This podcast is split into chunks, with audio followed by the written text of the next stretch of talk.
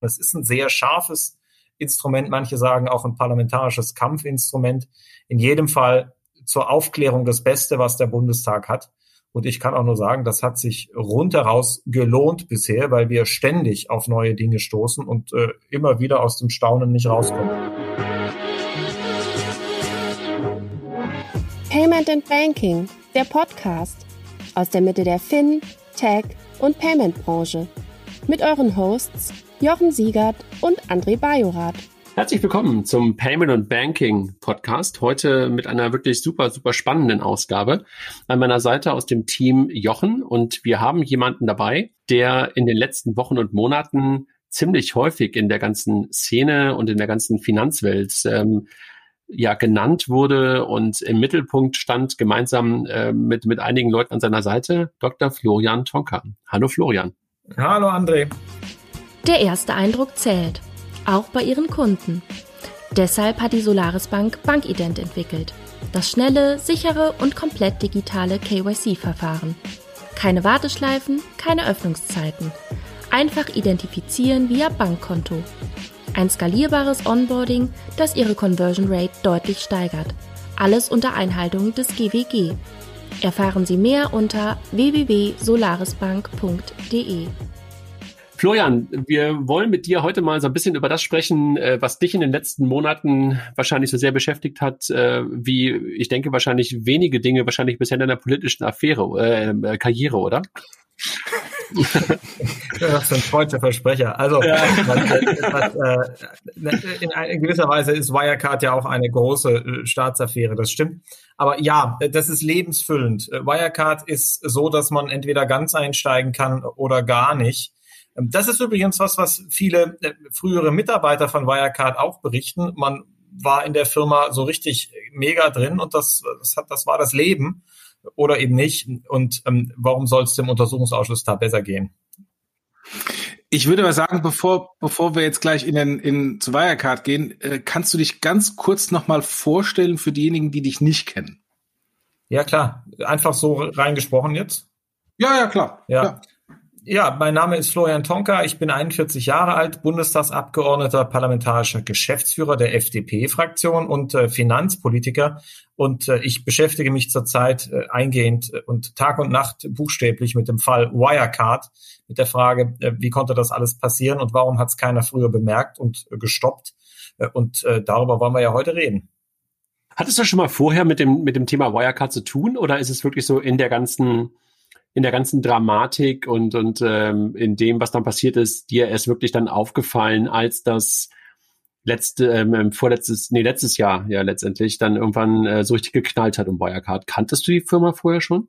Ja, na klar kannte ich die Firma Wirecard. Das war ja auch ein gehypter Stern am deutschen Fintech-Himmel und man war ja auch irgendwie so ein bisschen froh, nachdem die traditionelle Bankenindustrie, die Großbanken eher so im Rückbau waren nach der Finanzkrise, nach Skandalen, ähm, äh, wie Libor oder Cum-Ex und was da alles los war. War man ja froh, also auch mal in Deutschland eine Erfolgsgeschichte zu haben, angeblich, vermeintlich. Also ich kannte Wirecard als gehyptes äh, Fintech-Unternehmen äh, und ähm, ich kannte natürlich auch die Gerüchte rund um Wirecard, auch die Erklärungen, die Wirecard dafür geliefert hat. Und ich habe mich schon gewundert, weil ich gesagt habe, wenn die Financial Times darüber nicht nur einmal schreibt, sondern ständig, dann müssen die sich schon sehr, sehr sicher sein. Und ich dachte mir immer, entweder ist das der größte Journalistenskandal seit Konrad Kujau und den Hitler-Tagebüchern oder sie haben recht. Aber dazwischen war eigentlich nicht viel denkbar. Wann bist du das erste Mal auf Wirecard aufmerksam geworden? Mit dem DAX-Einstieg oder war das schon vorher? Nein, das war schon früher. Das war, glaube ich, 2013, 2014, als ich das erste Mal von Wirecard gehört habe, weil ich mich intensiv auch mit dem Thema Bezahlen schon damals beschäftigt habe. Äh, und da kam man dann irgendwann an Wirecard natürlich nicht vorbei. Wie seid ihr dann in den Untersuchungsausschuss reingekommen? Also habt ihr, hast du gesagt, das ist mein Thema, das schnapp ich mir? Oder wie, wie muss man sich das vorstellen, wie so ein Untersuchungsausschuss sozusagen entsteht und wie so die mhm. drei Köpfe, glaube ich, seid ihr ja mittlerweile eigentlich so, so zu, zu dritt sieht man euch ja meistens dann irgendwie auch äh, den, den Kollegen von, ähm, von der Linken, von den Grünen und du, äh, die ja so ein bisschen so diejenigen äh, in der Öffentlichkeit auch seid. Wie entsteht sowas? Der Untersuchungsausschuss ist entstanden, weil wir immer mehr, je mehr rauskam, das Gefühl bekommen haben, äh, das stimmt alles nicht. Äh, also auch nachdem das Unternehmen kollabiert war, äh, waren die Erklärungen, was hat die BaFin gemacht, was haben die Staatsanwälte gemacht, welche Behörden waren da noch beteiligt. Das war alles schon etwas schwach und ähm, dann kamen noch so Geschichten dazu, wie dass Frau Merkel da für Wirecard geworben hat, dass Herr zu Gutenberg ähm, irgendwie eine Rolle spielte und, und Frau Merkel davon überzeugt hat. Also auch ein klarer politischer Bezug. Und ich habe auch immer für mich gesagt, es ist nicht Aufgabe des Bundestages, jetzt irgendwie eine Organisationsuntersuchung bei der BaFin zu machen und zu gucken, was ist da irgendwie äh, in, der, in, der, in den Fachreferaten schiefgelaufen. Da gibt's berufenere, bessere. Aber dadurch, dass äh, eben doch auch die Politik ins Spiel kam, dass es Kontakte gab, hochrangige Kontakte zwischen Finanzministerium und Wirecard, dass die Kanzlerin ins Spiel kam, wurde es sehr politisch.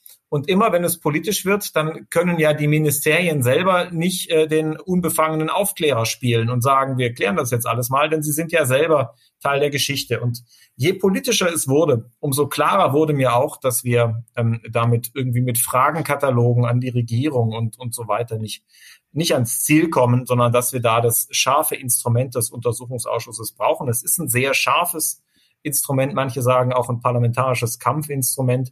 In jedem Fall zur Aufklärung das Beste, was der Bundestag hat. Und ich kann auch nur sagen, das hat sich rundheraus gelohnt bisher, weil wir ständig auf neue Dinge stoßen und äh, immer wieder aus dem Staunen nicht rauskommen. Wenn ihr so darauf guckt, ich meine, normalerweise, das, das sieht man ja schon immer. Also wenn ich mich daran erinnere, ich, meine, ich bin ja auch schon etwas älter, wenn so Helmut Kohl hat ja auch immer eigentlich so die Wirtschaft im Schlepptau gehabt, wenn er sozusagen auf Reise gegangen ist. Ist das wirklich so ungewöhnlich, dass die Politik auch ein Stück weit eine Nähe zur Wirtschaft hat und auch möglicherweise dann den einen oder anderen mal mitnimmt auf Reise oder eine Tür aufmacht? Also ist das etwas, was ihr generell für verwerflich haltet in solchen Momenten? Gar nicht. Ich kenne keinen, der das kritisiert. Das tut ja nicht mal die Linkspartei. Das wird die FDP erst recht nicht kritisieren. Das ist auch in manchen Ländern äh, gar nicht anders möglich. Gerade in China äh, haben wir ja eine Verflechtung zwischen Partei, zwischen Staat und zwischen Wirtschaft wie, wie nirgendwo sonst auf der Welt. Da kommt man ohne politische Kontakte nicht rein. Und niemand hat der Bundeskanzlerin auch nur eine Minute vorgeworfen, dass sie ähm, äh, sich für deutsche Unternehmen in China einsetzt. Das Bemerkenswerte an dem China-Deal, Elscore äh, war das Unternehmen, das dort gekauft wurde, war ja was anderes. Das fand im September 2019 statt zu einem Zeitpunkt, wo Wirecard jetzt nicht nur so gerüchteweise so ein bisschen mal im Gespräch war, sondern wo der Baum lichterloh brannte, äh, wo die eigene Finanzaufsicht zwar zögerlich, aber auch ein Bilanzkontrollverfahren betrieben hat und wo man eigentlich längst die Polizei hätte äh, bei Wirecard reinschicken müssen. Und in der Lage hat die Kanzlerin sich dann doch noch für das Unternehmen in die Bresche geworfen. Wie wir heute wissen, hat Karl Theodor zu Gutenberg da eine äh, starke Rolle gespielt. Er hat die Kanzlerin am Rande eines eigentlich persönlichen Gesprächstermins, äh, den, er, den er mit ihr hatte, plötzlich quasi fast überfallen und gesagt, da ist übrigens der äh, Wirecard und sie fahren doch bald nach China. Und sie hat sich eben darauf eingelassen. Also das ist ein, schon ein, ein äh, Vorgang, der ähm, merkwürdig ist, der auch nicht gut gelaufen ist im Kanzleramt. Und noch was anderes ist uns aufgefallen, und zwar nur durch den Untersuchungsausschuss und das finde ich auch alles äußerst merkwürdig, der Finanzberater der Kanzlerin, Lars-Henrik Röller, hat sich auch mit Wirecard-Leuten getroffen, zur selben Zeit ungefähr, hat, äh, und zwar auf Vorstandsebene, und hat keinerlei Erinnerung an dieses Gespräch. Nichts, außer dass es das Gespräch gegeben hat an Gesprächsinhalte, hat er gar keine Erinnerung, gar nichts. Äh, und gleichzeitig kam raus, dass die Frau des wirtschaftspolitischen Beraters Lars-Henrik Röller ähm, äh, in E-Mails, die äh, zwischen Wirecard-Leuten verschickt worden sind, genannt worden ist als Schnittstelle zwischen Wirecard und einem chinesischen Kooperationsunternehmen, mit dem Wirecard in China Geschäfte machen will. Also man muss ja nur mal, die Kanzlerin setzt sich für Wirecard ein, ihr Berater weiß überhaupt nicht mehr, wie das alles äh, abgelaufen ist und was da besprochen worden ist, aber dessen Frau ist Schnittstelle zwischen Wirecard und ähm, chinesischen Unternehmen. Also wem das nicht merkwürdig vorkommt äh, und wer das für ein sauberes Vorgehen hält, ähm, da weiß ich auch nicht, dem ist wahrscheinlich nicht zu helfen. Also verstanden. Also das Timing war das eine und äh, die Verquickung, also sozusagen der handelnden Personen nah an der Politik äh, verstanden. Also total. Also das ist natürlich etwas, äh, was was mehr als merkwürdig und auch aufklärenswürdig ist auf jeden Fall. Ne? Aber wenn ihr ähm, darauf guckt, Habt ihr das Modell von Wirecard sehr schnell verstanden? War das für euch kompliziert zu verstehen oder, oder war das irgendwie super, super einfach? das Geschäftsmodell von Wirecard ist eigentlich nicht schwer zu verstehen. Vielleicht war die Konzern- oder die Bilanzstruktur intransparent und äh, erklärungsbedürftig, aber was die gemacht haben, womit die ihr Geld verdient haben, soweit das Geschäft gegeben hat, die Abwicklung von Internetzahlungen selbst und über sogenannte Drittpartner und äh, dann Dienstleistungen drumherum, wie zum Beispiel so, so ich sag mal Betriebskredite, Merchant Cash Advance und andere Kredite, die man dann äh, den äh, Unternehmen, über die, die ihre Zahlungen mit Wirecard abgewickelt haben, noch gegeben hat. Das ist eigentlich ein verständliches äh, Geschäftsmodell, was man als äh, Finanzpolitiker und als Finanzexperte insgesamt äh, doch jetzt nicht so schwer versteht. Ist es dann umso ähm, erstaunlicher, dass die Wirtschaftsprüfer das Thema so gesehen haben, wie sie es die ganze Zeit gesehen haben? Ja, das gehört zu den großen Rätseln auch bisher noch. Warum hat äh, EY als Abschlussprüfer all die Bilanzen immer wieder aufs Neue testiert, ähm, äh, die Unterschrift runtergesetzt und damit ja auch viele auf dem Markt, ähm, äh, viele auf dem Markt in die Irre geführt, äh, die ähm, äh, gerade wegen dieser Testate dann auf das Unternehmen vertraut haben. Ähm, das, ähm, das ist ja eine ganz große Frage. Und da haben wir bisher keine richtig befriedigende Antwort. Äh, das liegt auch daran, dass EY zwar schon mal auftreten musste, verschiedene Leute von EY schon im Untersuchungsausschuss waren, äh, dort aber die Aussage verweigert haben. Und inzwischen hat der Bundesgerichtshof entschieden, dass sie hätten aussagen müssen. Und jetzt müssen sie im März nochmal auftreten. Ähm, aber wir haben ähm, äh, unter anderem, weil KPMG ja auch eine Sonderuntersuchung gemacht hat bei Wirecard, doch ein Bild davon, wie es da aussah und dass es eben für wesentliche Teile der Bilanz, vor allem des Geldvermögens, keine ausreichenden Nachweise gab. Und äh, da ähm, ist noch nicht so richtig erklärlich, warum EY äh, trotzdem immer, immer wieder bis einschließlich Ende 2018 äh, die, ähm, äh, die Bilanzen testiert hat. Das interessiert ja auch viele geschädigte Anleger übrigens, die ähm, klagen und die Schadensersatz haben wollen äh, von EY. Du hast jetzt schon sehr viel erzählt vom, vom Ausschuss, was da jetzt rausgekommen ist. Wie, wie funktioniert denn der Ausschuss genau? Äh, kannst du das mal für diejenigen erklären, die das nicht teilweise im, ähm, in Twitter verfolgen, äh, beziehungsweise auch dann noch die Frage, warum der überhaupt nicht online gestreamt wird? Tja, also der Untersuchungsausschuss äh, wird eingerichtet vom Bundestag, vom Plenum, also von allen Abgeordneten. Es ist aber ein Minderheitenrecht. Das bedeutet, man muss dafür nicht die Mehrheit der Abgeordneten gewinnen, sondern es reicht, wenn ein Viertel der Bundestagsabgeordneten einen bestimmten Untersuchungsauftrag einbringen und unterschreiben. Und das erklärt ja auch schon, warum hier FDP, Linke und Grüne ähm, auch gemeinsam auftreten. Uns trennt ganz bestimmt vieles in der Finanzmarktpolitik. Ich habe eine ganz andere Vorstellung von Wertpapierkultur, von Vermögensaufbau, von privater Altersvorsorge als Grüne und Linke. Aber wir haben eben nur gemeinsam einen Untersuchungsausschuss machen können, weil wir dieses eine Viertel äh, der, der Abgeordnetenstimmen nur zusammen auf die Waage bringen. Äh, und dann, nachdem wir uns da auf einen Untersuchungsauftrag geeinigt haben, da muss ganz genau stehen, was, was untersucht werden soll, bildet sich der Ausschuss. Der wird also neu ins Leben gerufen.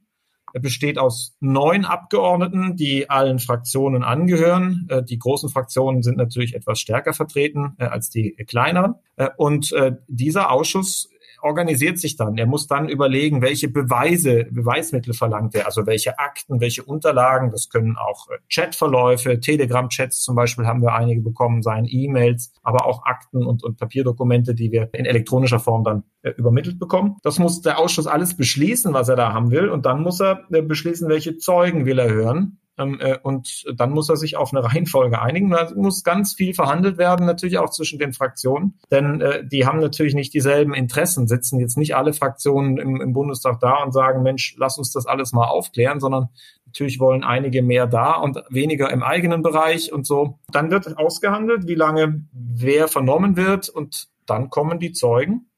Und die werden befragt vom Ausschuss ähnlich wie vor Gericht. Äh, da fragt ein Abgeordneter nach dem anderen seine Fragen. Und die Zeugen sind zur Wahrheit verpflichtet. Sie können auch nicht sagen, das ist ein Geschäftsgeheimnis oder sowas, sondern sie müssen antworten.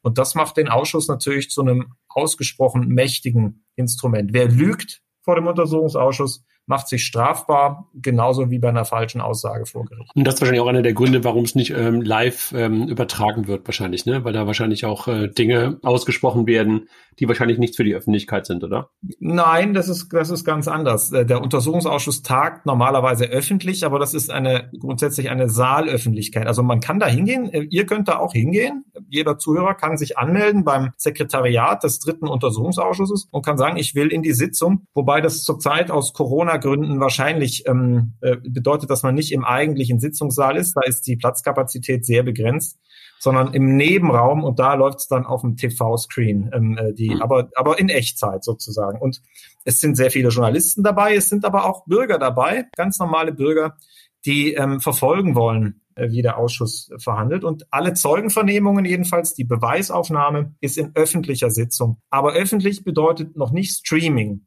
Streaming mhm. müsste der Ausschuss beschließen. Und der Zeuge muss auch zustimmen. Also ein Zeuge wird nie gegen seinen Willen gestreamt. Äh, wir von der Opposition, also äh, Fabio De Masi von den Linken, Daniel Bayers von den Grünen und ich, wir verlangen regelmäßig, dass äh, Zeugen auch gestreamt werden und zwar wirklich online im Internet für alle sichtbar. Und wir haben auch eine ganze Reihe von Zeugen schon gehört, die haben vorher schon signalisiert, für mich gar kein Problem, ich lasse mich streamen, bin einverstanden, ich würde da gar nichts äh, äh, in die Wege legen. Ähm, und warum wird dann nicht gestreamt? Schlicht und ergreifend, weil die äh, große Koalition das verhindert, ähm, äh, aus politischen Motiven. Ja, man kann ja nicht sagen, wenn der Zeuge einverstanden ist, ähm, muss den Zeugen schützen, ähm, sondern die verhindern das aus prinzipiellen Gründen. Die wollen nicht, dass gestreamt wird. Und ich glaube, da geht es vor allem darum, dass man am Ende keine Präzedenzfälle schaffen will. Wenn man jetzt Zeugen streamt, zum Beispiel mhm. Christian Sewing oder Martin Zielke, äh, Bankvorstände, die wir gehört haben. Dann müsste man ja auch Olaf Scholz und Angela Merkel streamen. Und Präzedenzfälle wollen die nicht. Deswegen verhindern sie das Streamen jetzt schon. Aber vor allem mit Blick darauf, dass sie eben ihre eigenen Regierungsmitglieder schonen wollen. Ein anderes Motiv kann ich dafür eigentlich nicht erkennen. Aber gab es schon mal überhaupt einen Untersuchungsausschuss, wo gestreamt wurde? Oder ist es immer noch ein Novum, wenn es mal irgendwann der Fall sein sollte? Also im Gesetz steht äh, nicht streamen, sondern äh, Anfertigen von Ton- und Bildaufnahmen. Das war klassischerweise auch eher das TV, was gefilmt hat. Aber das gab es schon. Das war zum Beispiel Joschka Fischer, der hat im Visa-Untersuchungsausschuss eine Aussage gemacht, die im Fernsehen übertragen wurde. Und auch Otto Schily hat, soweit ich weiß, im selben Ausschuss auch eine im Fernsehen übertragene Aussage gemacht. Also das Gesetz sieht das vor und das ist auch schon praktiziert worden. Ja. Aber wie viele Zeugen und Sachverständige habt ihr jetzt gehört im Laufe der Zeit? Also wie lange wie lang, wie lang seid ihr eigentlich jetzt unterwegs mit dem Untersuchungsausschuss? Äh, den gibt es seit Oktober ähm, und wir haben äh, erstmal ein paar Experten gehört natürlich, äh, haben uns mit dem Geschäftsmodell, auch mit der Wirecard-Bilanz nochmal eingehender beschäftigt, auch mit der Frage, ähm, was macht ein Wirtschaftsprüfer, was macht er nicht oder wie arbeitet der, was ist sozusagen da der Standard, ähm, den ein Wirtschaftsprüfer eigentlich äh, einhalten muss. Und nachdem wir uns ein bisschen aufgeschlaut hatten, waren dann auch die ersten Akten da und wir haben dann äh, angefangen mit den Zeugenvernehmungen. Ich schätze mal oder überschlage mal, dass wir vielleicht so 40, 45 Zeugen gehört haben inzwischen. Äh, also immer so fünf bis sieben pro Woche sind das ungefähr Sitzungswoche des Bundestages, also nicht jede Kalenderwoche. Etwa 45. Und wir hätten noch ganz schön viel Kapazität. Also wir, müssen eher aussortieren, muss man sagen. Und leider auch Zeugen, die eigentlich gut und, und äh, ergiebig wären, zurückstellen, weil wir einfach nicht fertig werden. Unser Problem ist, dass der Untersuchungsausschuss endet mit ähm, der Amtszeit des Bundestages. Also nach der Bundestagswahl gibt es den Untersuchungsausschuss automatisch nicht mehr. Der löst sich quasi auf und verflüchtigt sich. Und das bedeutet, dass wir irgendeine Art von Bericht bis dahin haben müssen. Und wir müssen da eben die Zeit auch drängt. Die Wahl ist ja schon im September. Uns jetzt ein bisschen entscheiden, welche Zeugen nehmen wir noch und ähm, auf manche leider auch mit, mit einem Tränchen im Auge verzichten. Äh, Gab es Highlights bei den Zeugen? Ja, natürlich. Also ganz viele. Markus Braun war äh, der erste äh, Zeuge, den wir hatten. Und das war natürlich ein Highlight, obwohl er sehr wenig gesagt hat. Er hat eine Erklärung verlesen. Aber diese Erklärung hatte es schon auch in sich, weil er im Grunde damit schon gezeigt hat, wie er vorhat, sich auch vor Gericht zu verteidigen, wo er ja wahrscheinlich angeklagt werden wird. Er hat im Grunde zurückgewiesen, ähm, vom Betrug gewusst zu haben. Er hat sinngemäß gesagt, also er versteht auch so gar nicht so richtig, ähm, was hier eigentlich los ist im Untersuchungsausschuss, weil er sagte, also wenn schon, wenn schon ich sag mal jetzt überspitzt gesagt, sagte Markus Braun, also wenn ich schon nicht gemerkt habe, wie hätte das denn EY und die BaFin dann merken sollen? also da, da ist die Verteidigungslinie vorprogrammiert. Er wird sich wahrscheinlich ähm, äh, auf Unwissenheit berufen. Er sprach die ganze Zeit davon, die Wirecard AG sei die Geschädigte äh, in dem in dem ganzen äh, Thema ähm, und ähm, er wird vermutlich Jan Marjalek und seiner Clique, dem flüchtigen Marjalek und seiner Clique alle Schuld geben, so vermute ich, nach, nach dem, was ich bisher von Markus Braun gehört habe, und versuchen, sich selbst als unwissend darzustellen. Äh, das war schon ganz interessant und wir haben ihn dann noch ein bisschen mit Fragen gelöchert. Äh, allerdings äh, hat er sich immer auf seinen beschuldigten Status berufen und wenig geantwortet, bis gar nichts geantwortet. Trotzdem war es für mich ein wertvoller Termin, diesen Mann, über den ja sehr viel geschrieben wird, den man mhm. aber selten gesehen hat. So, er war ja nicht sehr präsent in der deutschen Öffentlichkeit doch auch mal erlebt zu haben. Das war ein Highlight, ähm, keine Frage. Und es gab aber noch viele, viele andere auch. Hattet ihr Dan McCrum eigentlich auch da? Weil den hatten wir ja kürzlich auf unserer, auf unserer letzten Konferenz. Da hat er ja eine, ähm, auch so einen Fireside-Chat gehabt und hatte ja, by the way, ein total cooles äh, Plakat im Hintergrund. Das Verhandlungsplakat von Jan Masalek hing in seinem Hintergrund, während er bei uns da gesprochen hat. War der bei euch im Untersuchungsausschuss? Ja, ja, ähm, Dan McCrum war da, er war aber äh, als Experte da und nicht als mhm. Zeuge.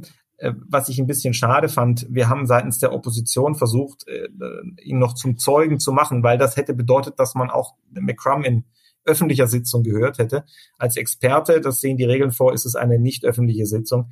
Aber auch da hat die Koalitionsmehrheit gesagt, ähm, wir wollen Herrn McCrum in nicht öffentlicher Sitzung hören. Also Sie sehen auch oder ihr seht auch, ähm, sorry, ihr seht auch, dass ähm, da natürlich auch politisch mit harten Bandagen gekämpft wird äh, und äh, beileibe jetzt nicht alle die gleichen Interessen verfolgen. Die Regierungsseite verfolgt in Untersuchungsausschüssen typischerweise schon die Strategie, die Aufklärung ähm, eher zu erschweren. Und das ist äh, schon auch bei uns immer wieder äh, belegbar und sichtbar. Das äh, Beispiel McCrum ist auch nur eines von vielen. Habt ihr jetzt den Austausch bei der BaFin ähm, von äh, des, des BaFin-Präsidenten so, ist das die Folge eurer Arbeit?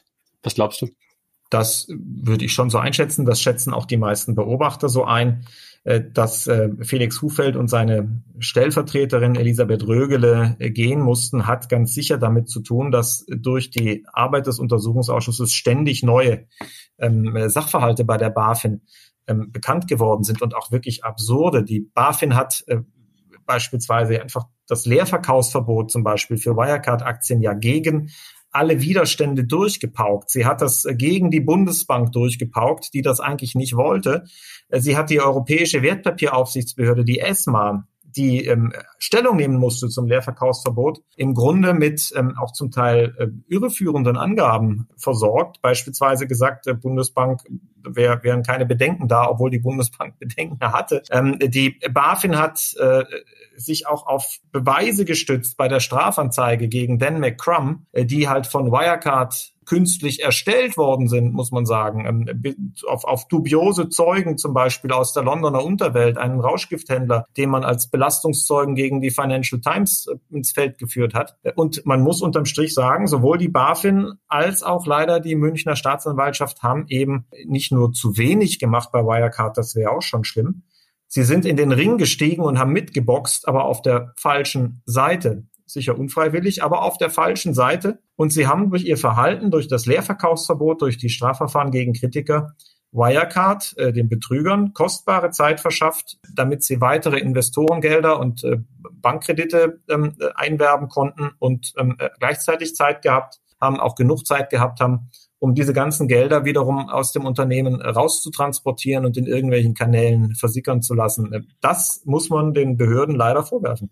Hast du eine Idee? Du sagst gerade unfreiwillig, woran es lag? Also hast du, habt, habt ihr irgendwie ein Indiz dafür, dass ihr sagt, systematischer Fehler oder, oder was ist der Grund dafür, dass diese beiden, also du sagtest gerade die Staatsanwaltschaft München und die BaFin das Thema in diese Richtung getrieben haben? Also gibt es irgendwie eine Vermutung?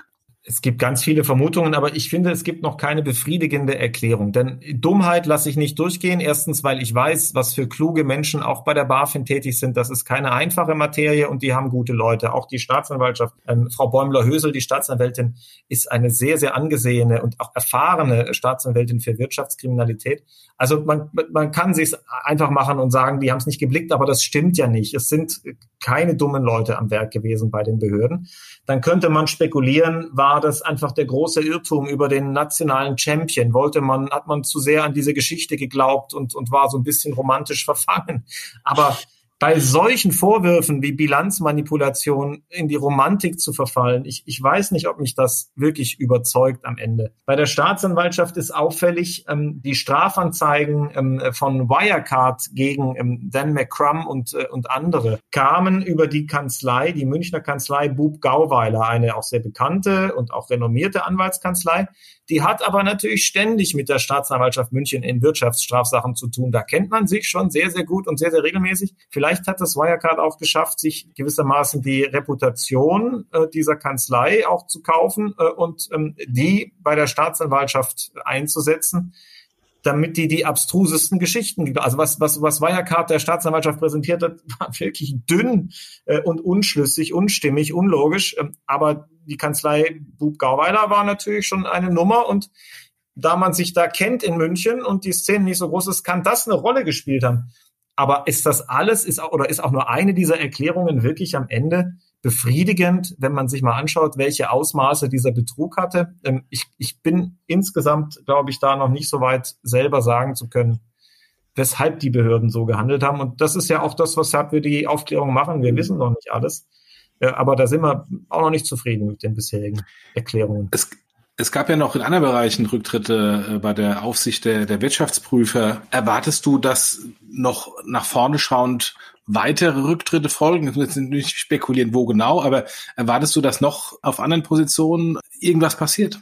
Ich würde das erwarten, ja. Ähm, ich kann auch noch nicht genau sagen, wo, ähm, aber die Sache ist doch so ähm, schiefgegangen einfach, dass ich mir nicht vorstellen kann, dass das sein Bewenden hat, damit, dass bei der BaFin die Konsequenzen gezogen worden sind. Und bei der, bei der APAS, bei der Wirtschaftsprüferaufsicht, hatte es ja auch damit zu tun, das muss man sagen, dass der äh, Leiter dieser Behörde noch im April und im Mai 2020 Wirecard-Aktien äh, gekauft hat, nach dem KPMG-Bericht noch gekauft hat und dann im, am 20. Mai wieder verkauft hat, also noch vor dem großen Crash. Und das aber im Mai 2020 schon Insiderwissen über Wirecard in der Behörde vorlag, die er geleitet hat. Und deswegen war er natürlich nicht zu halten. Das war sofort klar äh, und er musste gehen. Aber das sind zwei Behördenleiter und eine stellvertretende Behördenleiterin. Ich glaube, dass wir am Ende auch politisch äh, das Thema noch stärker forcieren müssen. Ich würde es mal so ausdrücken. Olaf Scholz war der Komponist. Jörg Cookies, sein Staatssekretär, war der Dirigent und Felix Hufeld, der BaFin-Präsident, war die erste Geige. Nun hat man die, der ersten Geige alle Schuld gegeben und gesagt, die erste Geige war äh, schlecht gestimmt, die muss ausgetauscht werden. Wir brauchen eine neue erste Geige. Aber warum der Dirigent eigentlich mit dem Thema nichts zu tun haben soll, äh, das erschließt sich mir nicht. Äh, denn äh, Jörg Cookies hatte eine fast schon Standleitung zur BaFin in Sachen Wirecard. Die Europäische Wertpapieraufsicht ESMA hat ganz klar festgehalten, dass es einen ganz enormen, einen äh, noch nie dagewesenen Einfluss des Ministeriums auf die BaFin gab, gerade in Sachen Wirecard. Und insofern muss man doch und kann man jetzt schon festhalten, alles, was die BaFin falsch gemacht hat, alle wesentlichen Schritte, sind in Abstimmung mit dem Finanzministerium und mit dem Staatssekretär dort falsch gemacht worden.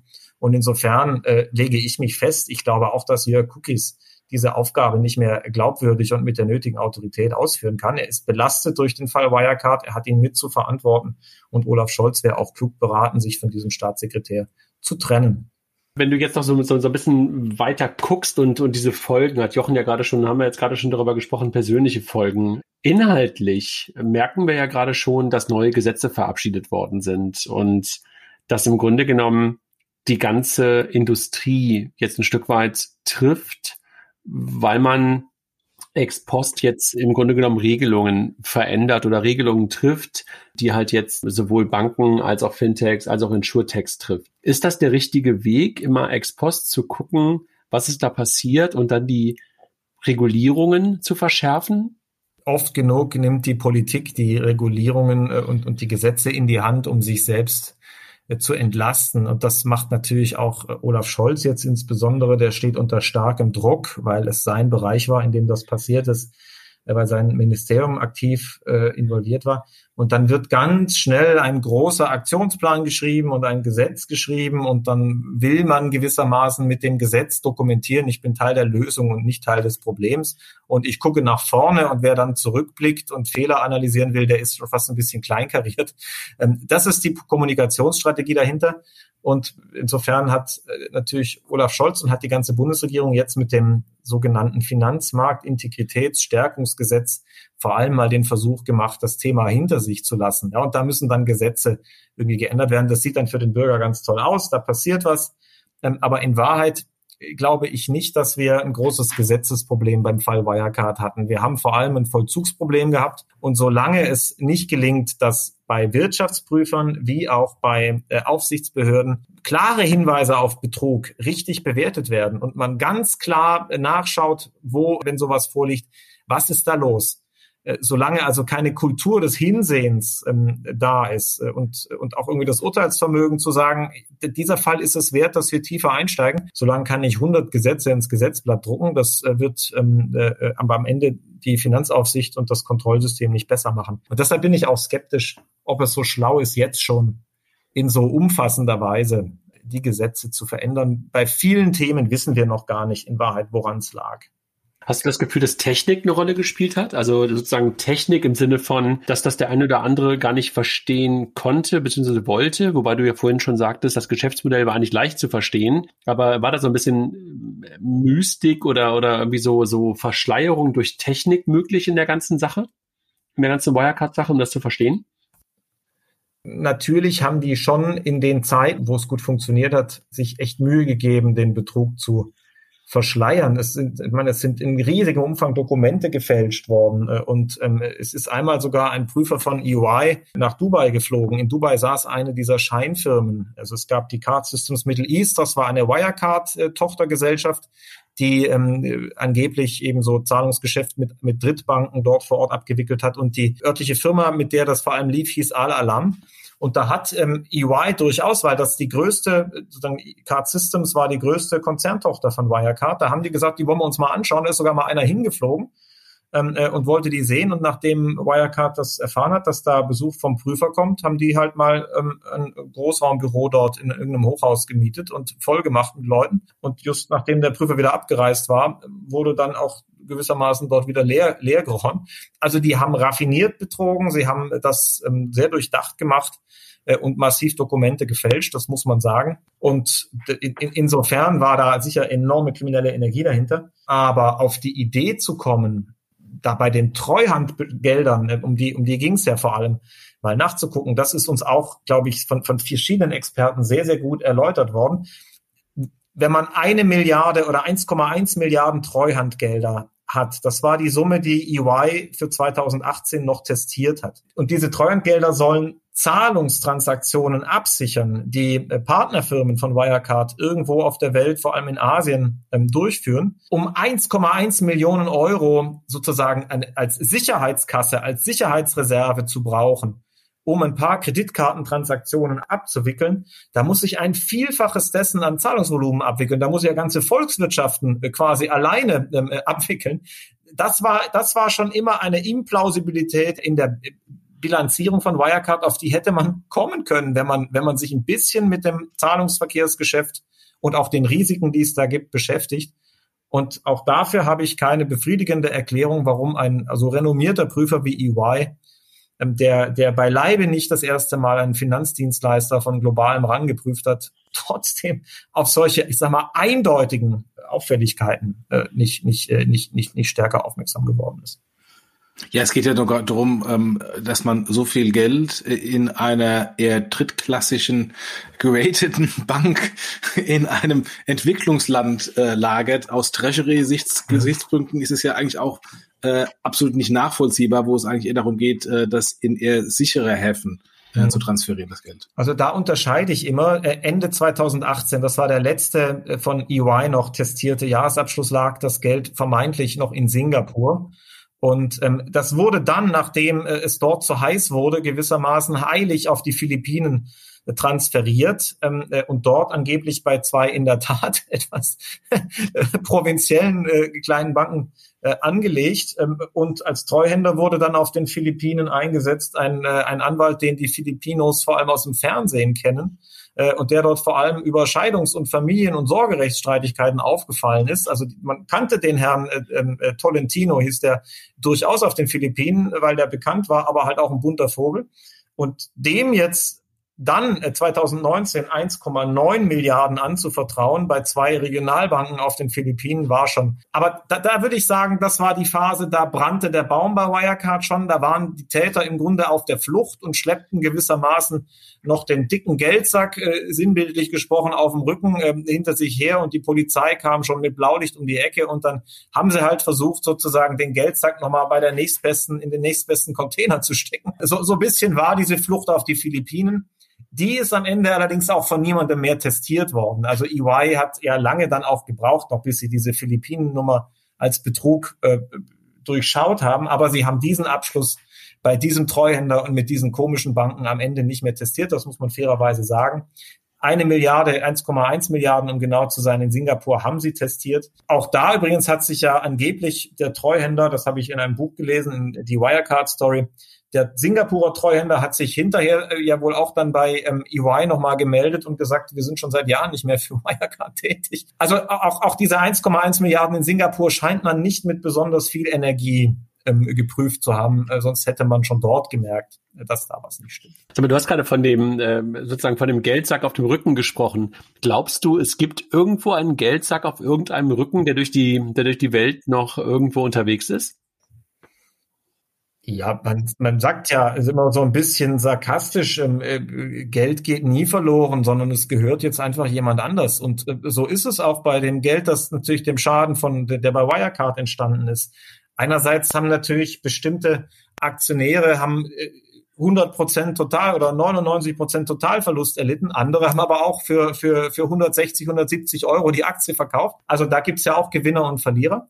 Und bei den Banken, bei den Kreditgebern äh, ist es so, die haben, die haben dem Wirecard-Konzern Geld geliehen. Ein Bankenkonsortium hat ähm, noch, noch im Jahr 2019 nochmal eine Kreditlinie von, ähm, ich glaube, rund 1,7 Milliarden Euro, also so Dispo muss man eigentlich sagen, zur freien Verfügung ausgereicht. Es wurden zwei Anleihen platziert 2019.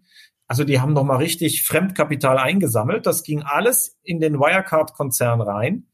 Und der Insolvenzverwalter hat 2020, kein Jahr später, halt festgestellt, Kasse leer, kein Geld mehr da. Das heißt, irgendwo müssen Geldsäcke liegen. Ich glaube nicht ein einziger, der irgendwo in, in, in einem Müllcontainer gelandet ist, sondern ich glaube, es gibt ganz, ganz viele kleine Geldsäcke. Die Betrüger haben ja auch Mitwisser, Mithelfer letztlich bezahlt, Schweigegelder bezahlt. Aber sie haben vermutlich auch über Fondskonstruktionen und über sehr komplexe Transaktionsketten, vielleicht auch in Bitcoins, ich spekuliere nur, aber jedenfalls natürlich auch sehr, sehr gekonnt, die Vermögenswerte, die eigentlich Wirecard gehörten, eben aus dem Konzern rausgeschleust. Das war ja das eigentliche Ziel. Mit, mit Scheinumsätzen in Dubai verdiene ich ja erstmal kein Geld. Da kommt ja nichts in die Kasse.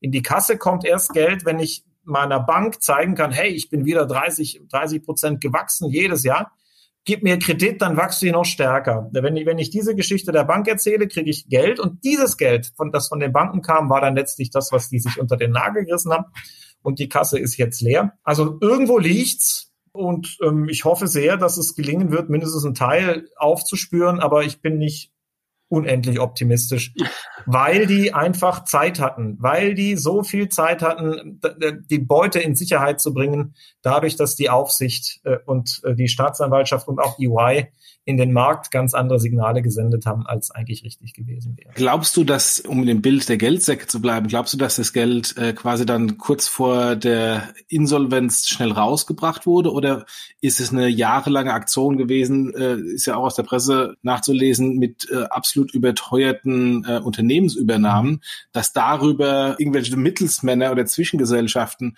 äh, am, am Ende das Geld äh, bekommen haben oder dass verschiedene Akquisitionen dann rausgeschafft wurden? Ja, sicher beides. Ähm, diese diese äh, verdächtigen Unternehmenstransaktionen waren eher so Mitte des Jahrzehnts, sage ich mal, 2014, 15, 16. Da hat man äh, zum Beispiel eine, eine indische äh, Tochtergesellschaft äh, erworben für den neunfachen, also sagen wir mal, man hat sie erworben von einem Fonds, dem EMIF 1 Fonds, so hieß der, äh, und hat, hat dafür den neun- oder zehnfachen Preis bezahlt dessen, was dieser Fonds paar Wochen vorher für dieselbe, für dasselbe indische Unternehmen gezahlt hat. Und da gibt es und gab es immer wieder auch die Vermutung, dass da Jan Marjalek und auch andere Leute dahinter stecken hinter dem Fonds, die auf diese Weise letzten Endes ja Konzernvermögen veruntreut haben und, äh, und das verschleiert haben.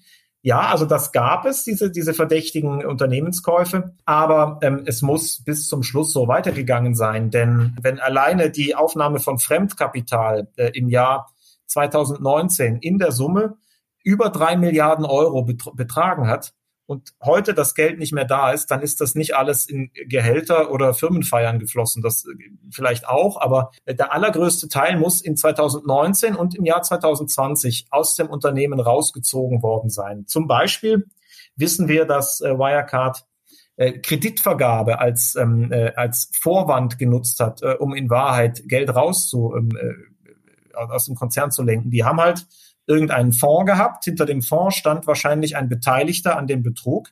Und der Fonds hat einen Kredit bekommen. Das sieht ja formal erstmal ganz harmlos aus. Ein Finanzdienstleister gibt einem Kunden einen Kredit. Aber steht zum Beispiel da schon, schon Grund zu der Vermutung, dass viele solcher Kredite, manche sagen auch, das nennen, nennen das auch strategische Kreditvergabe, also Kreditvergabe an, an Kunden von Wirecard in Wahrheit nur getarnte Vermögensabflüsse Abflüsse waren, mit denen man das Geld aus dem Konzern rausgeschmuggelt hat.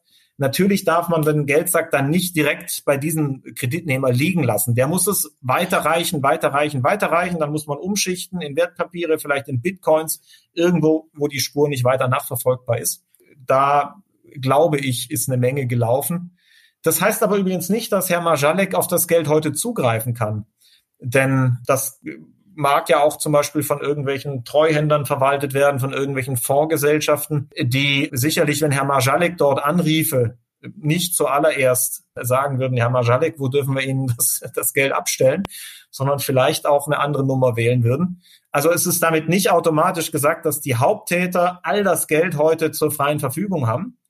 Aber ein bisschen was muss man befürchten, haben sie halt doch beiseite schaffen können. Äh, und möglicherweise lässt sich die Spur auch nicht mehr hundertprozentig nachvollziehen, wo das Geld heute liegt.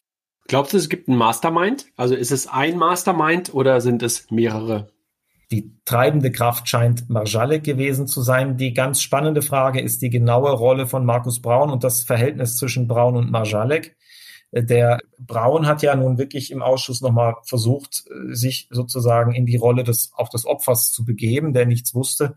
Die meisten, die ihn über Jahre hinweg beobachtet haben, seine dominante Stellung im Konzern, die haben daran Zweifel. Ich meine, Markus Braun war nicht ein leitender Angestellter, ein CEO, wie, wie, wie in jedem anderen DAX-Unternehmen der CEO, der kommt und geht, und, äh, sondern Markus Braun war der größte Einzelaktionär. Markus Braun war derjenige, der das Unternehmen 2002 sozusagen aus dem Ruin ähm, übernommen hat und, und überhaupt erst zu dem gemacht hat, was es dann später wurde. Markus Braun war so eine Art Spiritus Rector, der die ganze Idee hinter Wirecard verkörpert hat. Ähm, und er war Wirecard, wenn man so will, in einer Person.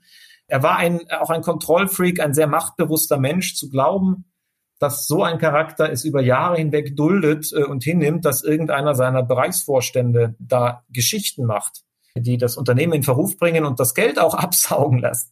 Das kann ich mir insgesamt nicht, nicht vorstellen. Und es spricht auch einiges sonst dagegen. Beispielsweise wissen wir, dass ähm, Markus Braun und Jan Majalek auch äh, Privatgeschäfte miteinander gemacht haben.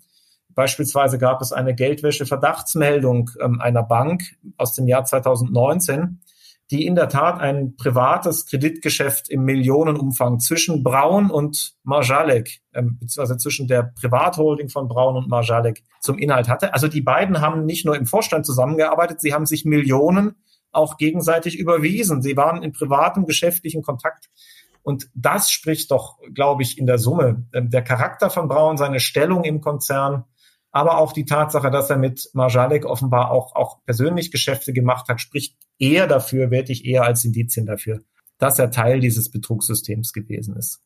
Habt ihr eine These des Warum, warum das gemacht wurde? Klar, Geld ist natürlich immer ein, ein mhm. schöner Motivator, Motivator, aber seht ihr in der Historie, weil es war ja vermutlich nicht immer so, die waren zwar immer so an dieser Grenze der Legalität und manchmal vielleicht auch ein bisschen mhm. von der Compliance ein bisschen weiter jenseits der Grenze, aber diese, dieser gewaltige Bilanzmanipulationsskandal, habt ihr mal überlegt, war, oder versucht zu, zu ergründen, warum die das gemacht haben? War das einfach nur Größenwahnsinn und ich will jetzt in den DAX kommen oder, äh, oder ich will nicht geschluckt werden. Es muss irgendwie einen Hintergrund geben, warum das eigentlich mal äh, angefangen hat. Das fasziniert mich übrigens fast noch mehr als die Frage von Behörden oder Regierungsversagen. Für die bin ich natürlich amtlich zuständig. Das ist auch politisch das Relevanteste. Was hat hier der Minister zu verantworten? Äh, und, und wie kann man die Behördenarbeit verbessern? Wie kann man das Kontrollsystem stärken? Aber die wirklich faszinierende Frage, die einen auch intellektuell und, und, und auch persönlich irgendwie reizt, ist genau die, die du gerade stellst. Äh, warum wurden die so? Geld und mehr Geld und, und, und, und Größe, das übt offenbar doch einen gewissen Wahn aus oder, oder löst einen gewissen Wahn oder Höhenrausch auch aus. Aber, aber trotz allem, ich meine, die wären ja nun auch wirklich ohne den Mist steinreich gewesen. Das muss man ja mal sagen.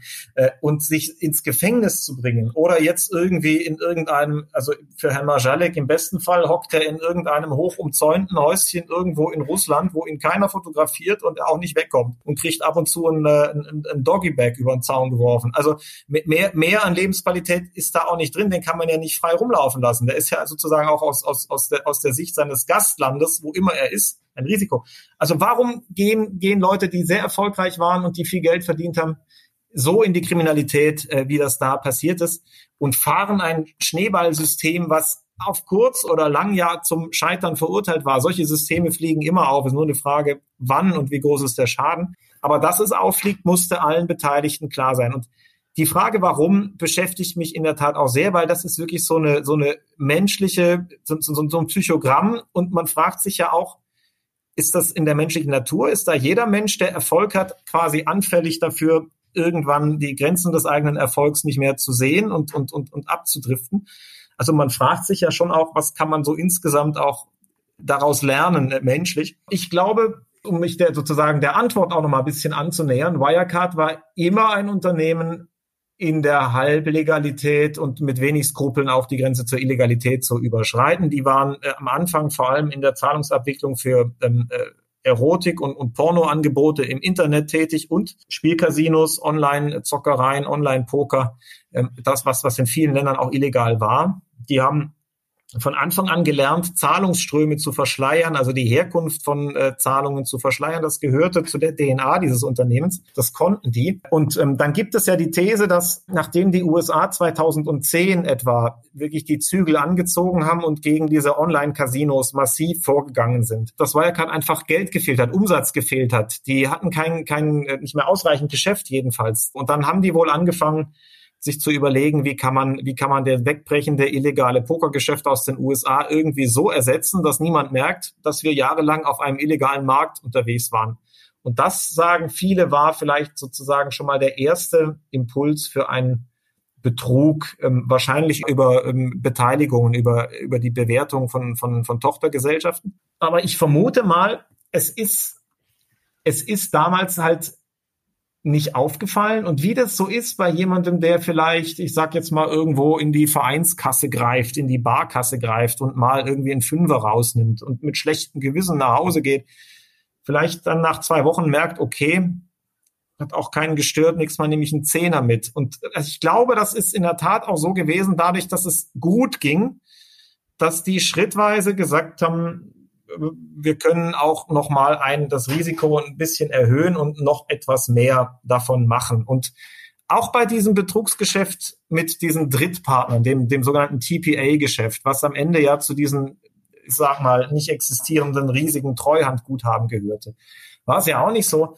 dass da von den 1,9 Milliarden jedes Jahr 400 Millionen dazugekommen ist, bis man irgendwie nach fünf Jahren dann bei 1,9 Milliarden war. So war es ja nicht, sondern es ist exponentiell gewachsen. Es fing klein an mit vielleicht 100 Millionen und im letzten Jahr, im allerletzten Jahr ist man von 1,1 auf 1,9 hoch, also fast verdoppelt. Die haben den Schneeball eben schon klein angefangen und da rollte und rollte und ihn niemand äh, anhielt, wurde der Schneeball von alleine größer. Irgendwann ist man ja dann auch in so einer Logik drin dass man tatsächlich ähm, den Schneeball nicht gleich groß lassen kann, sondern er muss größer werden. Das ist dann am Ende auch sozusagen ein Prozess, wo man gar keine Kontrolle mehr hat über die Lawine, die man dann losdrückt. Also so würde ich mich der Antwort versuchen zu nähern. Aber in der Tat ist sie hochinteressant, was, was in den Menschen vorgegangen ist, die diese Entscheidung getroffen haben. Aber ich glaube, da kommt nochmal hinzu, also neben dieser Gier, die, glaube ich, ein Stück weit irgendwie auch mit da drin steckte, was du auch gerade beschrieben hast, dass es, glaube ich, zwei grundverschiedene Typen sind, die da agiert haben. Und es kann ich mir sehr, sehr gut vorstellen, so eine Art Abhängigkeit gab, deshalb auch möglicherweise private Geschäfte untereinander gemacht worden sind. Aber letztendlich sozusagen diese Bande durch den Zwang zum Erfolg, also durch den immer wieder größer werdenden Schneeball, der da, der immer größer werden musste, so groß war, dass man sich auch nicht trennen konnte und man diese Abhängigkeit zueinander hatte. Ne? Und dann diese Skrupellosigkeit, die dann nochmal hinzukam.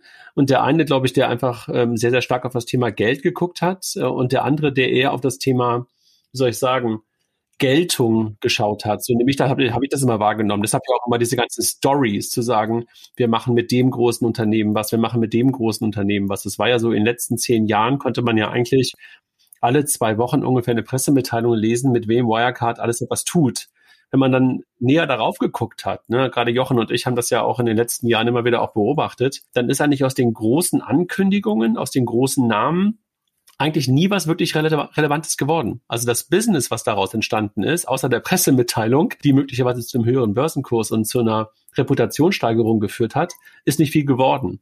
Ja, und das ist, glaube ich, so etwas gewesen, kann ich mir jedenfalls vorstellen, was dem Herrn mit dem Rollkragenpullover sehr nahe war. Also diese großen Namen, Reputation, ja, und äh, dass aber dafür halt auch die Story trotzdem nach oben gehen musste, also der Schneeball größer werden musste, die 30 Prozent, die du vorhin ja auch schon mal angedeutet hast, die ja skurril wirken. Wenn man sich die Wachstumskurven der letzten Jahre anguckt, war das ja wie eine Gerade. Das, ja, genau. Das ist ja, das ist ja strange, strange hoch fünf, ne? Und ich glaube, dass da einfach dann irgendwo klar war, okay, dafür, dafür habe ich jemanden im Hintergrund, der schafft das irgendwie, der generiert mir das irgendwie, diese Zahlen.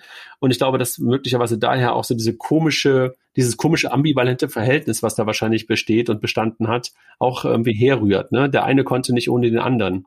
Was du beschreibst, ist die Funktionsweise einer Mafia-Organisation. Jeder hängt mit drin, äh, jeder hat Dreck am Stecken, jeder hat den anderen in der Hand äh, und äh, am Ende ist Ausstieg gar keine Option mehr, weil man seine Existenz aufgibt damit. Man kann das, das Spiel nur noch nur noch weiter mitspielen, selbst ähm, selbst wenn man eigentlich gar nicht mehr wollen würde. Und ich glaube, ja, du hast Markus Braun schon richtig charakterisiert. Er hatte schon auch eine unfassbare, einen unfassbaren Geltungsdrang, aber auch eine unglaubliche Chutzpe. Also beispielsweise gab es mal ein Doppelinterview Markus Braun mit Christian Sewing im Handelsblatt oder das war irgendein Gespräch, das die auf einer Bankentagung geführt haben. Das Handelsblatt hat das abgedruckt. Da wurde Markus Braun gefragt äh, über die Gemeinsamkeiten äh, zwischen Deutsche Bank und Wirecard. Und da sagte er wörtlich, ja, wir sind beide unterbewertet. also die, diese also Frechheit, also, das mal aufbringen. Also ich weiß übrigens, wo es war. Es war kein Doppelinterview, also das, das gab's, das gab's meiner Meinung nach, glaube ich, nie, sondern es war auf dem Bankengipfel und da war das erste Mal, ich glaube, es war auch echt eine Art Ritterschlag, ne? weil normalerweise sind dort immer dann irgendwie Commerzbank, Deutsche Bank, Sparkassenvorstände sozusagen die ersten, die auf dem Bankengipfel morgens sprechen und da war das erste Mal Markus Braun dabei und äh, da hat er auch noch so schöne Geschichten erzählt, dass er kein Rednerpult braucht, sondern über die über die Bühne läuft, frei reden kann und alle anderen brauchen ja sozusagen ein Pult, um sich festhalten zu können. Das bräuchte er nicht. Das war das gleiche, der gleiche Tag. Ich, ich war selber da, habe es gesehen. Also deshalb kann ich mich daran erinnern. Wenn wir immer langsam zum, zum Schluss kommen, also super spannend. Also vielen Dank übrigens auch für die, für die ganzen Insights. Hat das was mit euch, mit dir gemacht, wenn du so auf das ganze Thema Payment guckst? Also hat das irgendwie Vertrauen in das Thema Fintech oder Vertrauen in das Thema Payment-Dienstleister so ein bisschen erodieren lassen? Oder sagst du, das meiste davon, das, der Großteil davon oder möglicherweise alles ist einfach nur Betrug und ja, einfach auf die, auf die Personen äh, abzuwälzen. Ich habe überhaupt kein bisschen Vertrauen in den äh, Payment-Bereich oder den Fintech-Bereich äh, verloren.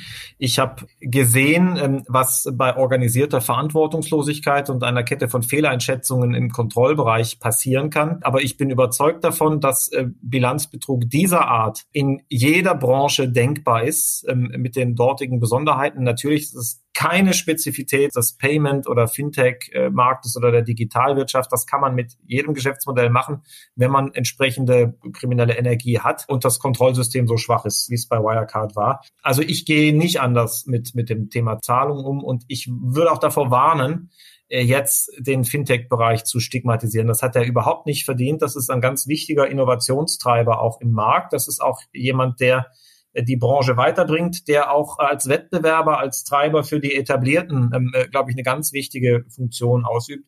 Und bloß jetzt nicht hergehen und sagen, Fintech ist per se verdächtig und wir regulieren sie kaputt. Äh, wenn wir das machen, dann bringen wir uns auch um sehr viele Chancen, die die, die, die Digitalisierung nach sich zieht. Erwartest du als Konsequenz Änderungen in der Regulierung für, für Fintechs?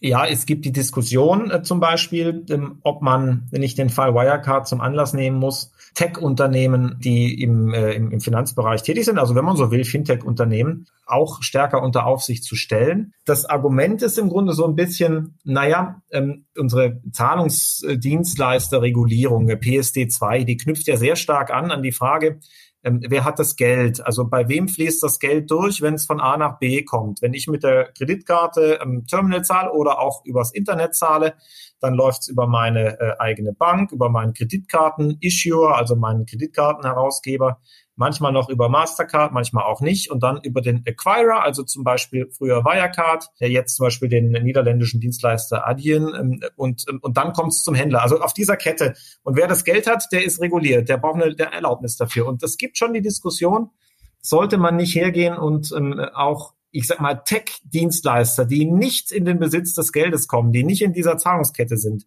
die aber den Kundenkontakt herstellen, die den Leistungsumfang kontrollieren, die die, äh, die, die ganze äh, Software bereitstellen, die im Grunde Kontrolle über den Prozess haben. Und bei Wirecard kam ja noch dazu, soweit es überhaupt dieses Drittparteiengeschäft gab, dass sie, dass sie dann noch gesagt haben, wir stellen unsere Partner von allen Risiken frei. Also wenn irgendwo mal eine Zahlung schiefläuft und ausfällt, dann übernehmen wir auch noch den ganzen Ausfall. Also wir, wir übernehmen die ganzen wirtschaftlichen Folgen. Das ist natürlich schon eine dominante Stellung, wo man sagen muss, in solchen Konstrukten kann man schon rechtfertigen, das Tech-Unternehmen auch dann äh, zu beaufsichtigen, wenn, ähm, wenn es nicht direkt äh, sozusagen das Geld auf dem Konto durchleitet. Die Diskussion wird schon geführt, aber ich würde davor warnen, jetzt insgesamt äh, zu sagen, Technologie ist per se ein völlig unterschätzter Risikofaktor, den wir ganz anders gewichten müssen und das muss alles von Beamten kontrolliert werden. Das, glaube ich, wird nicht helfen. Man muss halt vielleicht einfach ein bisschen weniger formell auf, auf so einen Zahlungsvorgang gucken und gucken, wutsch, wo, wo, wo rutscht das Geld durch. Das ist auch wichtig, aber vielleicht auch nochmal gucken, wer hat das wirtschaftliche Interesse, wer hat die Prozesskontrolle, wer ist hier der Treiber, der dominante Faktor und, und da etwas stärker hinschauen. Und da erwarte ich schon eine Diskussion. Ansonsten sehe ich, dass in Deutschland die direkten Gesetzesänderungen für den Fintech-Bereich eher moderat ausfallen dürften. Es gibt noch ein paar Vorschläge, Auslagerungen etwas besser zu überwachen äh, seitens der Aufsicht. Das sind natürlich auch viele Fintechs. Aber es, ich halte es für kein Killer-Gesetz, äh, was jetzt irgendwie die, die ganze Branche trockenlegt. Schwieriger ist, ist der Vorschlag, der diskutiert wird für die Branche der Wirtschaftsprüfer. Das, wenn, wenn das Gesetz wird, was da drin steht, dann äh, werden viele völlig unbescholtene, rechtschaffene, gut arbeitende Wirtschaftsprüfer sich in einer ganz anderen Welt wiederfinden. Viele Unternehmen werden sich auf deutlich gesteigerte Kosten für die Wirtschaftsprüfung einstellen müssen, wenn das Gesetz wird, was die Regierung will. Und das müssen wir halt auch als Gesellschaft auch nochmal, finde ich, offen diskutieren.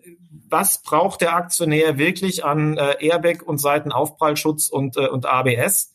Denn das kostet Geld. Äh, also auf wie viel, wie viel Sicherheit will der Aktionär haben vom Wirtschaftsprüfer? und ähm, was ist er bereit, dann auch an Prüfhonoraren zusätzlich dafür zu bezahlen.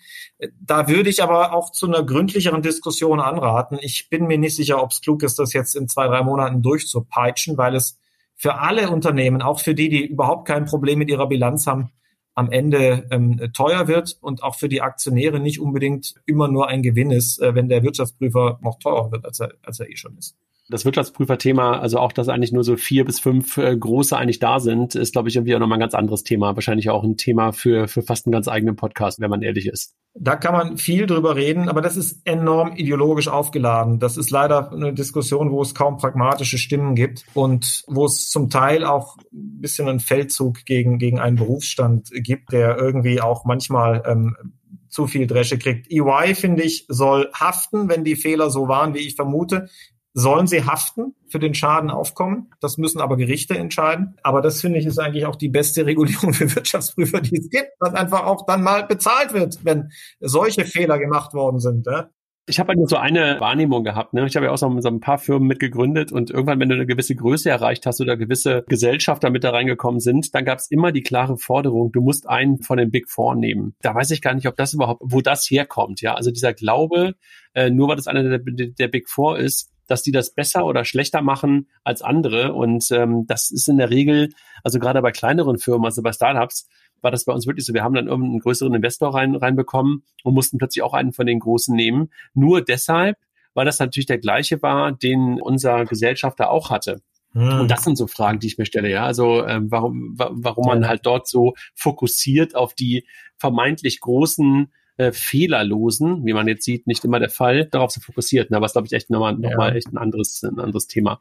Ja, aber da müssen wir wirklich aufpassen, auch jetzt, äh, bei dem, was auf dem Tisch liegt, dass wir die äh, mittleren, mittelgroßen äh, Prüfungsgesellschaften nicht totregulieren. Ähm, ja. Das, ich habe das Gefühl, viele der Regelungen sind am Ende so, dass die Big Four sie immer noch mit Leichtigkeit erfüllen. Auch die Haftungsvorschriften immer noch nicht so streng, dass es denen wehtut aber doch streng genug, dass ein Mittelständler sagt, oh weia, ähm, so börsennotiertes Unternehmen kann ich nicht mehr prüfen, ähm, Risiko zu hoch für mich.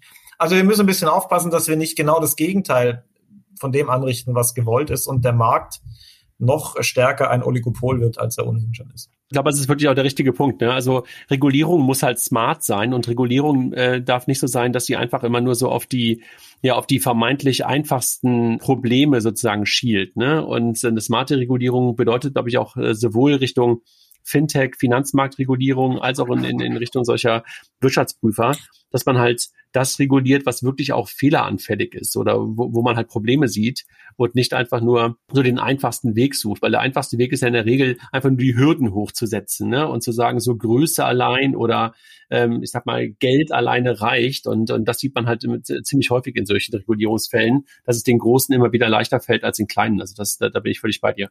Also smart, smarter sollte es schon sein. Ich habe noch eine letzte Frage und zwar, die haben wir Daniel Crum auch gestellt, der Raphael damals im Interview bei unserer Konferenz. Wo erwartest du oder wo denkst du ist Jan Masalek? Ich glaube, das ist wirklich die schwierige Frage. Ich glaube, dass es ihm nicht so arg gut ergangen ist auf seiner Flucht, denn er ist jetzt wirklich vom Erdboden verschluckt. Man weiß nicht, wo er ist. Das bedeutet ja ähm, entweder, dass er sich wirklich eine ganz andere Identität zugelegt hat und irgendwo ist. Aber wenn es stimmt, dass Jan Majalek mit Nachrichtendiensten zu tun hatte und, ähm, und dann ins Ausland gegangen ist, dann spricht doch einiges dafür, dass da Leute sitzen, die A, nicht zimperlich sind in ihren äh, Vorgehen und ihren Methoden und B, kein Interesse haben, dass der irgendwann nochmal vor einem deutschen Beamten aussagt und vielleicht seine Strafe dadurch reduzieren will, dass er alles sagt, was er erlebt hat und weiß. Also er ist für andere, in Wahrheit für andere Nachrichtendienste, für andere ausländische Regierungen wahrscheinlich ein Sicherheitsrisiko. Und deswegen weiß ich nicht, ob er im Luxus momentan leben kann äh, oder ob es ihm nicht deutlich schlechter ergangen ist. Ich persönlich rechne eigentlich nicht damit, dass wir den in Deutschland nochmal sehen, dass wir seiner habhaft werden. Meine Befürchtung ist, dass der wirklich nicht mehr auffindbar sein wird. Wahrscheinlich, ne? Ähm, könnte ich, ähm, würde ich so untersch unterschreiben, dass äh, die Wahrscheinlichkeit, dass er wirklich irgendwann plötzlich vor Gericht steht und in München äh, bei der Staatsanwaltschaft anklopft, äh, die, die halte ich auch für relativ gering, ehrlich gesagt.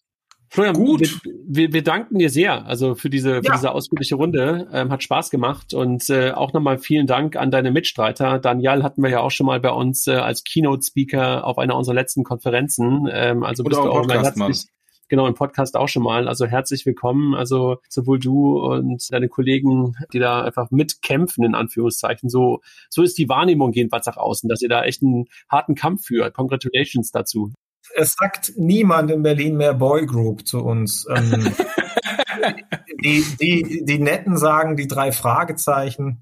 Es gibt auch ein paar, die sagen die heilige Dreifaltigkeit und andere die drei Musketiere. Aber die Boy Group habe ich schon lange nicht mehr gehört. Und ich glaube auch, dass denen, die das vor ein paar Monaten gesagt haben, das auch gar nicht mehr so leicht über die Lippen käme. Sag mal, aber hattet ihr vorher schon ein gutes Verhältnis? Also Fabio, Daniel und du? Oder, oder war das, äh, habt ihr euch jetzt sozusagen darüber gefunden? Also wir, wir hatten vorher schon ein gutes Verhältnis und trotzdem haben wir uns darüber gefunden. Man muss sagen, Fabio fragt fast jeden Zeugen im Untersuchungsausschuss, ob er schon mal in München im P1 war. Das liegt daran, dass viele andere Schlüsselfiguren äh, von Wirecard ähm, äh, in P1 in der Prinzregentenstraße ein- und ausgingen. Ähm, und nachdem Fabio inzwischen für jeden Zeugen sagen kann, ob der schon mal im P1 war, haben wir drei uns vorgenommen, sobald das wieder ne? aufmacht, werden wir da hingehen. Das, das ist ein sehr guter Plan. und, und nachher dann irgendwann noch ein gutes oder davor noch ein gutes Steak essen in dem anderen Restaurant, was direkt gegenüber der Wohnung von Jan Marcelek lag, ja? Super, das schöne Schlusswort. Also für, für euch dann Champagner im P1, wenn das Thema durch ist und wir endlich alle auch wieder rausgehen dürfen und äh, in, in aller Öffentlichkeit feiern dürfen. Äh, das wünschen wir uns ja, glaube ich, irgendwie auch alle sehr, sehr, sehr, dass es irgendwie langsam aber sicher mal wieder etwas mehr Normalität äh, für uns alle gibt. Ne? Das wäre ja Ganz auch schön. Genau. Genau. Und in der Zwischenzeit ähm, äh, beschäftigen wir uns einfach mit Wirecard. Alles klar. Danke dir nochmal. Hat Spaß gemacht. Vielen Dank euch. Danke. Ciao. Danke. Ciao. Tschüss.